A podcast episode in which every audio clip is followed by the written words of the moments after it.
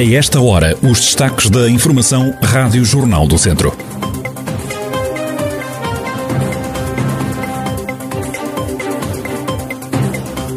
Mesa da Assembleia Municipal de Vila Nova de Paiva não cumpre a paridade. Em Viseu, socialistas recusaram sentar-se na mesa do Executivo por não ficarem todos juntos. Mortágua vai receber novas paragens de autocarros consideradas inovadoras.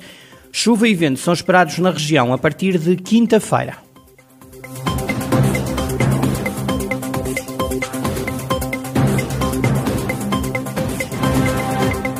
A atualidade da região em desenvolvimento já a seguir.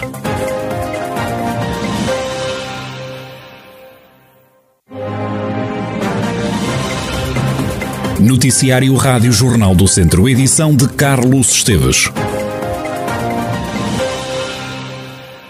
A mesa da Assembleia Municipal de Vila Nova de Paiva não cumpre a lei da paridade, é composta apenas por mulheres. A composição da mesa surpreendeu vários municípios, mas nenhum dos elementos da Assembleia levantou problemas quando foi feita a eleição a 18 de outubro, como salienta a Presidente da Mesa, Cristina Lacerda Pires. A ata foi lida no final da, da sessão e foi assinada por todos os membros e ninguém apresentou nenhuma objeção. Não houve nenhuma objeção, por isso não dá para entender essa, esse comunicado que colocaram ainda para mais no Facebook, que não é local para, para tal eh, para este efeito, não é? Deveria ter sido resolvido no local, eh, no, no, dia da sessão, não é? Na sessão da Assembleia Municipal. No próximo mês de novembro vai decorrer uma nova Assembleia que vai ser convocada só para rever esta situação. Eu mostrei-me disponível realmente para podermos efetuar uma, uma nova sessão, uma sessão extraordinária, uh, da Assembleia Municipal para realmente revermos este, esta situação. Não foi o objetivo da lista do PS de uh, violar a lei, minimamente. Infelizmente, como pode ver também no comunicado, uh, mesmo integrando um membro do sexo masculino, Uh, nunca teremos a percentagem de 40, uh, a representatividade de 40% como, como é proposto na lei. Cristina Lacerda Pires, Presidente da Assembleia Municipal de Vila Nova de Paiva, este órgão não cumpre a lei da paridade, é apenas composto por mulheres. Confusão ontem de manhã na Assembleia Municipal Extraordinária de Viseu. Os vereadores do PS recusaram-se sentar-se na mesa do Executivo por não ficarem todos juntos. A sessão extraordinária arrancou com as justificações do Presidente da Mesa, Mota Faria. Esta mesa tem nove lugares. Tem o Executivo Camarário nove lugares. O Partido Socialista entende que, como é óbvio, em qualquer lugar é um direito que normal do vice-presidente estar à direita do presidente da Câmara. É assim em qualquer local. E, por sua vez, os vereadores do PSD colocaram-se à esquerda. Como é óbvio, ficam quatro lugares. Estamos aqui a discutir quatro lugares onde as pessoas se sentam. É isso que está em causa.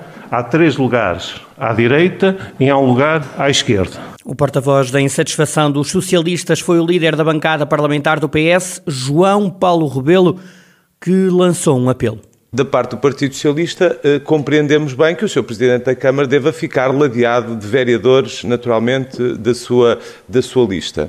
O que, voltando à questão da estética aqui da sala, eu apelava ao Sr. Presidente da Assembleia Municipal eh, também porque entendo que tem o dever de gerir esta Assembleia e conduzir os trabalhos por forma a que as coisas decorram de, dentro de, de, um registro de normalidade, não me parece ferir assim tanta estética da, da, da Assembleia se uma cadeira aqui da ponta passar para a outra ponta da mesa, garantindo que quatro vereadores do Partido Socialista fiquem também juntos. O Presidente da Câmara, Fernando Ruas, deitou água na fervura e resolveu logo o assunto. Tenho a ideia de que a presença da Câmara Municipal na Assembleia é para dar explicações. E as explicações são dadas por o Presidente da Câmara, o que faz algum sentido que vereadores que trabalham com o Presidente da Câmara estejam, digamos, à mão para o que adjuvar nesta função. Mas não temos problemas com isso. Não quero. Percebo bem o que é que está em jogo, percebo aquilo, o objetivo, e eu deixaria ao Sr. Presidente a possibilidade de eu próprio, abdicando deste local central, me deslocar para o lado e deixar dois vereadores do meu partido e dois de cada lado. Portanto, penso que assim resolvemos o problema. O presidente da mesa voltou a intervir para se mostrar surpreso com a situação. Já o líder do grupo parlamentar do PST, Pedro Alves, apontou o dedo à oposição. Agradecer esta tomada de posição do Sr. Presidente da Câmara de ter aqui uh, uma atitude uh, elevada de não criar incidentes em coisas que não são relevantes para a Assembleia Municipal. E depois dizer outra coisa também, porque uh, nós somos pessoas atentas e avisadas. E o que acontece na Assembleia Municipal de Viseu não é muito diferente do que acontece nas outras Assembleias Municipais, nomeadamente de, outros por vieram. E aí gostaríamos nós também de, de, ter visto tratados os vereadores da oposição da mesma forma como nós os tratamos aqui. Por isso, a nós não nos dão qualquer tipo de lição da forma como gerir ou lidar com, com uh, uh, os eleitos, porque todos nos merecem igual respeito. Depois de resolvida a polémica, os vereadores do PS lá foram para a mesa do Executivo, sentaram-se os quatro juntos e lá prosseguiu a Assembleia Extraordinária com a aprovação dos representantes da Assembleia em diversos órgãos locais e regionais. Mortágua vai receber novas paragens de autocarros consideradas inovadoras. A iniciativa partiu da comunidade intermunicipal de Coimbra. Em declarações à Rádio Jornal do Centro, José Brito, secretário executivo da CIM, explica que o objetivo é dar mais conforto aos passageiros dos transportes públicos. Nós estamos a falar de equipamentos a colocar no espaço público que visam duas abordagens distintas. A primeira, um maior conforto e uma maior usabilidade por parte dos utentes que utilizam os, os transportes públicos e, por outro lado, efetivamente, ter eh, um conjunto de materiais pré-selecionados para, para os territórios e a colocação de um conjunto de uma cortina arbórea que é colocada nos próprios, nos próprios uh, abrigos, com espécies adaptadas ao território, de baixo consumo de água e que irão permitir efetivamente criar zonas de ensombramento, diminuindo aquilo que é o consumo de água. Ao mesmo tempo, efetivamente, serão estes abrigos que no futuro irão fazer parte do sistema de mobilidade que é o CIT, o Sistema Intermunicipal de Transportes, da região de Coimbra, que está a ser implementado. Jorge Brito, secretário executivo da Comunidade Intermunicipal de Região de Coimbra, que acaba de avançar com os abrigos de passageiros inovadores nos 19 conselhos da Comunidade Intermunicipal, nos quais se inclui Mortágua. O céu vai continuar limpo na região, mas vai ser por pouco tempo. A chuva volta na quinta-feira e vai fazer-se acompanhar de vento que pode ser forte, como detalha Maria João Frada, do Instituto Português do Mar e da Atmosfera. Até dia 27, em particular no Distrito de Viseu, vamos continuar com céu pouco nublado ou limpo. Temperaturas máximas na casa dos 18 a 22 graus, sensivelmente.